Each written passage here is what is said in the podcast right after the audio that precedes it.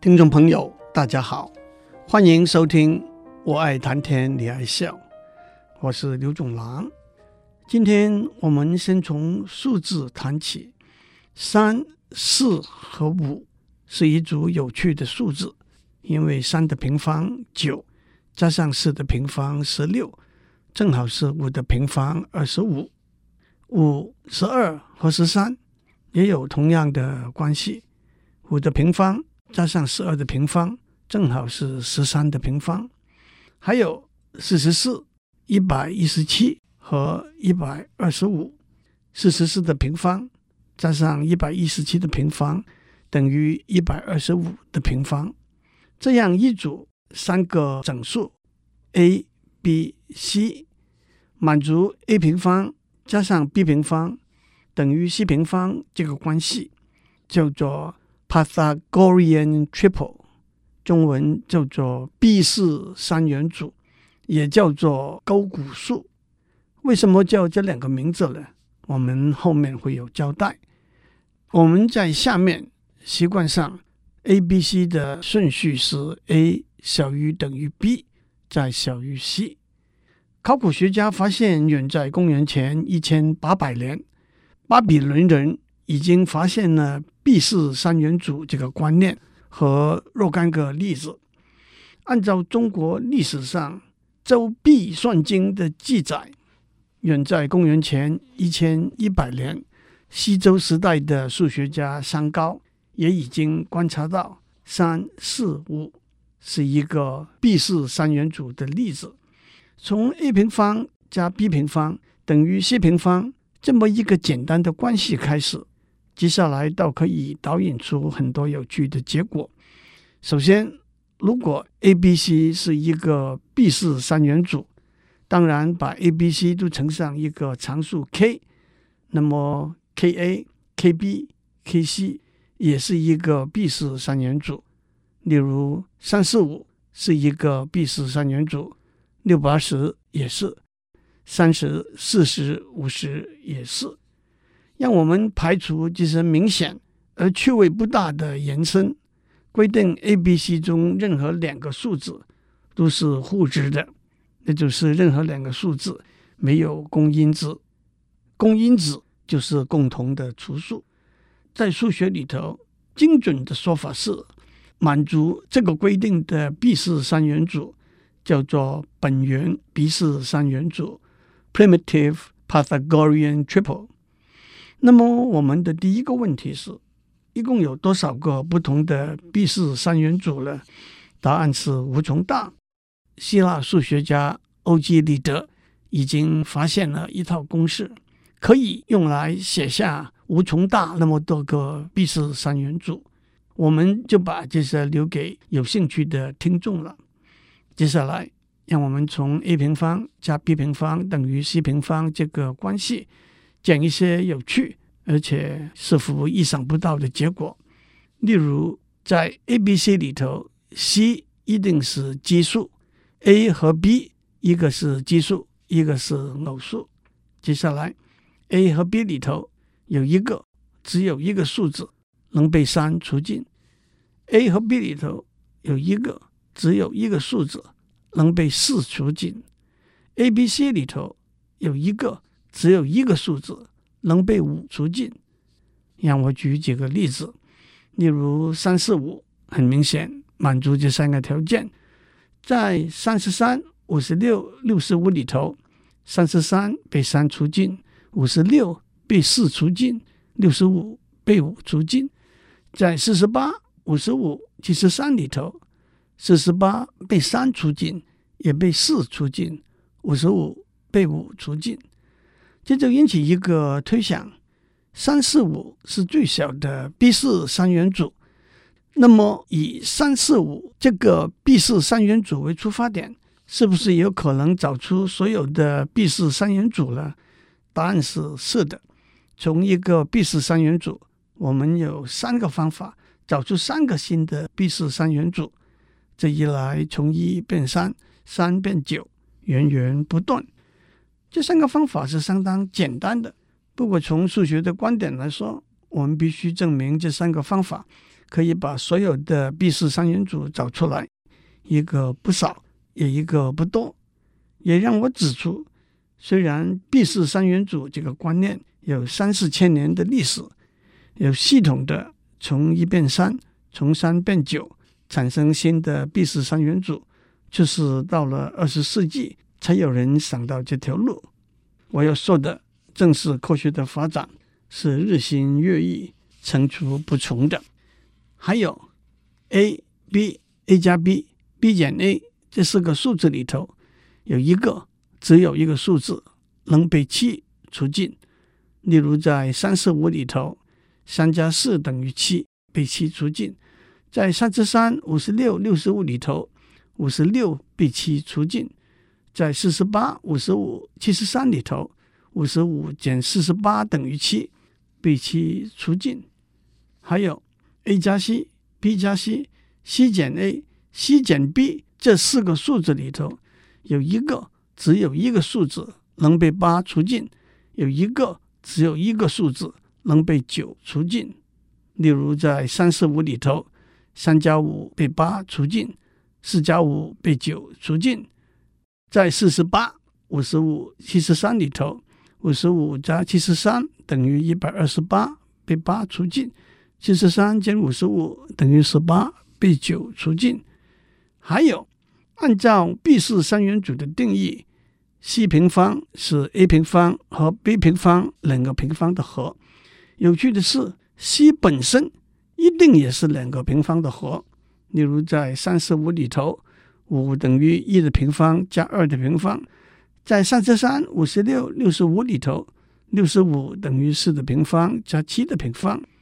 我建议有兴趣的听众动手把这些好像很玄的结果导出来，那就可以看到来龙去脉。这里头不需要高深的数学，相信有些同学在中学的代数里头就看过这些结果了。接下来让我讲两个更有趣的结果，在 A、B、C 三个数字里头，最多只有一个数字是完全平方。例如在三十五里头，四是二的平方。在十七、一百四十四、一百四十五里头，一百四十四是十二的平方；在三十三、五十六、六十五里头，没有一个是完全平方。要证明这个结果，十七世纪法国数学家皮埃德费马，费马，也就是我们下面要讲的故事的主角，发明了一个叫做无穷递减的方法。在数学和逻辑学里头。如果我们想要证明一个结果是错误的话，反证法是常用的一种方法。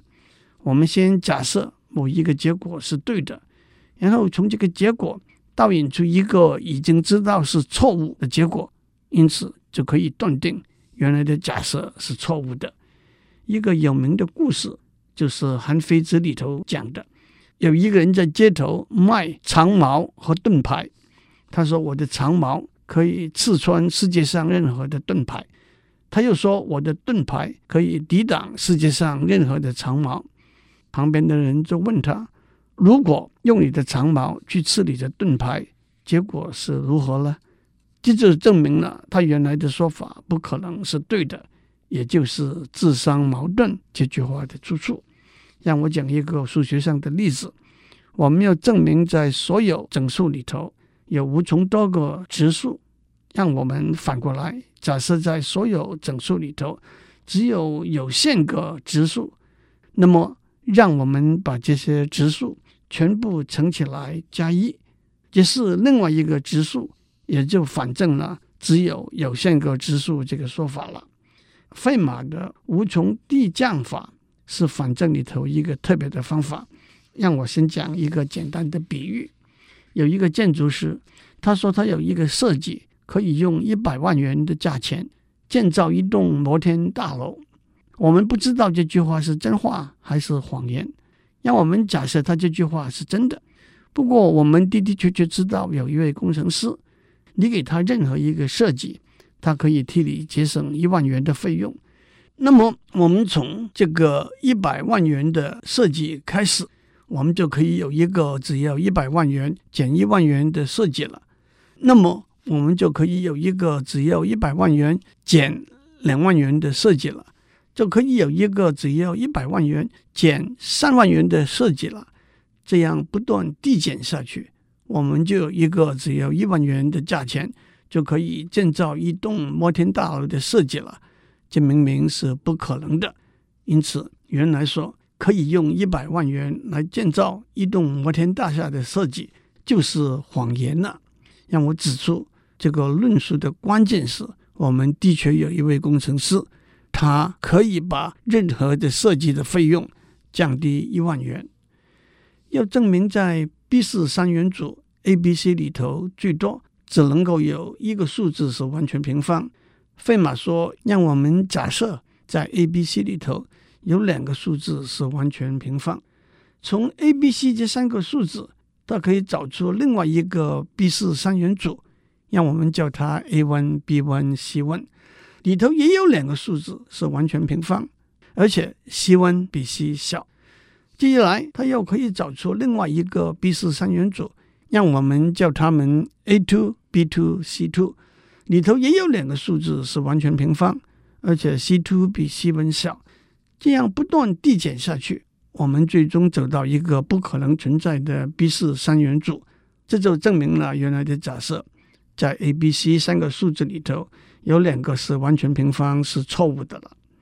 讲完了基本观念，我就不讲详细的步骤了。不过这里头用的也只是高中程度的代数而已。接下来，费马问，在 A、B、C 三个数字里头。可不可能 a 加 b 是个完全平方，c 也是个完全平方？答案是不但可能，而且有无穷个答案。费马而且证明了这其中最小的答案 a、b 和 c 都是十三位的数字。您要听吗？a 等于一零六一六五二二九三五二零，b 等于四五六五四八六零二七七六一。a 加 b 是二三七二一五九的平方，c 等于四六八七二九八六一零二八六，那是二一六零零一七的平方。你会问费马怎么把这些数字找出来的？有兴趣的听众可以去找费马的方法，他的方法当然是十分巧妙，可是有理可循，容易看得懂。数学就是那么有趣的一门学问。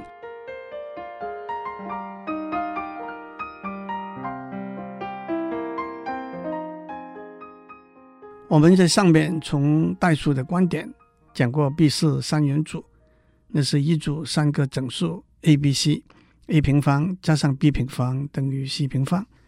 接下来，让我们从几何的观点来谈。大家都记得，在几何里头，直角三角形是一个三角形，里头有一个角是九十度，让 a、b、c 代表一个直角三角形三边的长度。C 是对着九十度角那一边，也是最长的一边，叫做斜边。A 和 B 都叫做边。在中国古代的记载里头，斜边 C 叫做旋，比较短的一边 A 叫做高，比较长的一边 B 叫做鼓。一个大家都很熟悉，可是仔细想一下，却是相当神妙的结果。是任何一个直角三角形的三边 A、B、C 一定满足 a 平方加上 b 平方等于 c 平方这个条件，而且 a、b、c 并不限于是整数。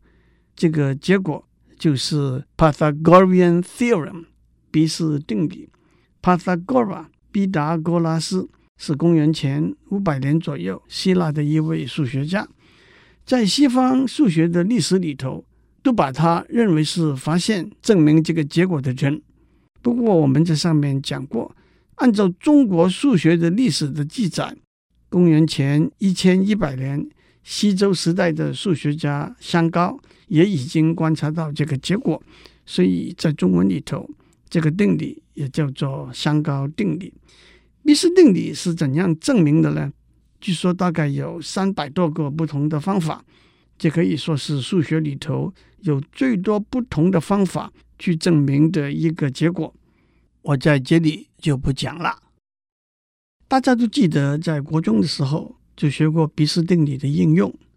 例如游泳池两边的长度是十五米和二十五米，那么对角的长度是根号十五平方加二十五平方等于二九点一五四米。例如台北一零一大楼的高度是五百零四米，因此站在地面上离开一零一大楼一千米的地方，地面和大楼顶上尖塔的直线距离是根号五百零八平方。加上一千平方等于五百九十八点三百八十四米。让我再举一个例子，给出一个长方形，边长是 P 和 Q，怎样去找一个面积相同的正方形？长方形的面积是 P 乘 Q，所以面积相同的正方形的边长是根号 P 乘 Q。那么我们怎样去画一条长度是根号 P 乘 Q 的线段呢？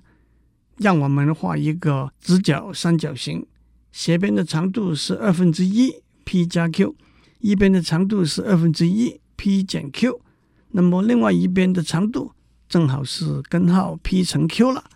你看毕氏定理多有用！这几个简单的例子指出了毕氏定理引进了一个重要的运算功能，那就是开平方。从开平方这个运算。古希腊数学家发现了无理数 （irrational number） 这个观念。大家都知道，整数这个观念是很自然的。有理数 （rational number） 就是一个整数被另外一个整数除，可以写成 p 被 q 除，或者用小数点的符号来说，一个有理数在小数点后面的数字迟早会周期性的重复。例如二分之一。等于零点五零零零零零，三分之二等于零点六六六六六六六，三千一百二十二被九百九十九除，等于三点一二五一二五一二五一二五。有理数之间的加减乘除产生出来的结果也都是有理数。可是当我们画一个两边都等于一的直角三角形。斜边就等于根号一平方加一平方，那就是根号二。但是根号二是一个无理数。据说当时和毕达哥拉斯一起的数学家震惊之余，把发现根号二是无理数的数学家淹死灭口了。这个结果是怎样证明的呢？让我们首先用反证法，假设根号二是有理数。也就是说，根号二可以写成一个整数被另外一个整数除。让我们把分子分母所有的共同的因子都消掉，把根号二写成 p 被 q 除。那么二等于 p 平方被 q 平方除，也可以写成 p 平方等于二乘 q 平方。因此，p 平方是偶数，p 也是偶数。因此，p 平方被二除也是偶数。因此，q 平方也是偶数，因此 q 也是偶数。但是 p 和 q 都是偶数，就和原来 p 和 q 没有共同的因子的条件冲突。归根究底，错误出在我们假设根号二可以写成 p 被 q 除。接下来，让我们用费马的无穷递降法证明根号二不是有理数。假设根号二等于 p 被 q 除，如果我们把分子和分母同时乘上括弧根号二减一括弧，我们就得到一个结果：根号二等于二 q 减 p 被 p 减 q 除。请注意，p 大于 q，二 q 大于 p，也就是我们找到一个比原来的 p 和 q 小的两个整数。而根号二也可以写成这两个整数相除。重复这样做下去，我们会到达一个不可能的结果，也就证明了原来的假设是错的。其实证明根号二是一个无理数，也有十来二十个不同的方法。我要给大家再讲一个，不但很简单，而且也是在一九五二年一个大学一年级学生想出来的。我的目的是跟我在上面讲过一样，科学的变化是日新月异的。几千年以前证明出来的结果，还是有新的方法去证明，而且英雄出少年，大家也不要妄自菲薄。首先，大家都很熟悉用二进位数 （binary number） 来代表任何整数的观念。一个二进位数是一连串的零和一。我们也可以用三进位数 （ternary number） 来代表任何整数。一个三进位数是一连串的零、一和二。让我们假设根号二等于 p 被 q 除，也就是二 q 平方等于 p 平方。当我们用三进位数来代表 p 的时候，如果 p 最后一个非零的数位是一，p 平方最后的一个非零的数位也是一。如果 p 最后一个非零的数位是二，p 平方最后的一个非零的数位也是一。同样，q 平方最后一个非零的数位也是一。因此。二 q 平方最后一个非零的数位一定是二，所以二 q 平方不可能等于 p 平方，也就证明了根号二不是有理数。